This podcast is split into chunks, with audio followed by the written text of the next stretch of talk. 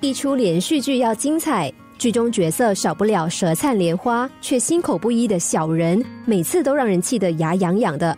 但是人生毕竟不是连续剧，当这样的人出现在我们身旁，我们往往就失去了辨识的能力，甚至错把这样的人当成推心置腹的好朋友。相反的，那些总是规劝我们，甚至是责骂我们的人，反而被我们当成敌人。分不清谁是朋友，谁是敌人，后果可能是非常可怕的。有个男子认识了一个新朋友，这个人自称地产商，出手阔气。男子吃喝玩乐全都由他买单，而且他还自称交际极广，认识很多政商名流。来往一阵子之后，这个地产商透露，在国外有极佳的机会，怂恿男子投资，宣称短时间内就会赚到大笔的回馈。男子听了，兴致勃勃的把消息告诉他的拜把兄弟。他的兄弟一听，连忙劝他说。如果真有这么好的事，他自己赚钱都来不及了，何必分一杯羹给你呢？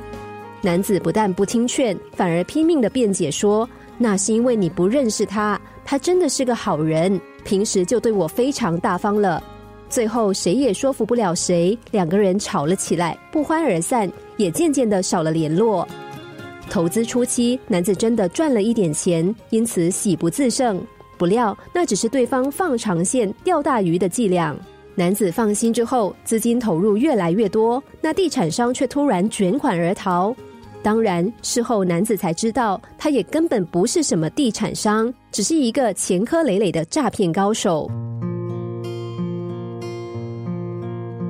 与人交往，不能够只看表面，多观察这个人平时的为人处事，他做人善不善良，正不正直。就不难判别对方的好究竟是出于真心诚意，还是另有居心。别忘了，甜美的糖衣里包藏的可能是致命的毒药。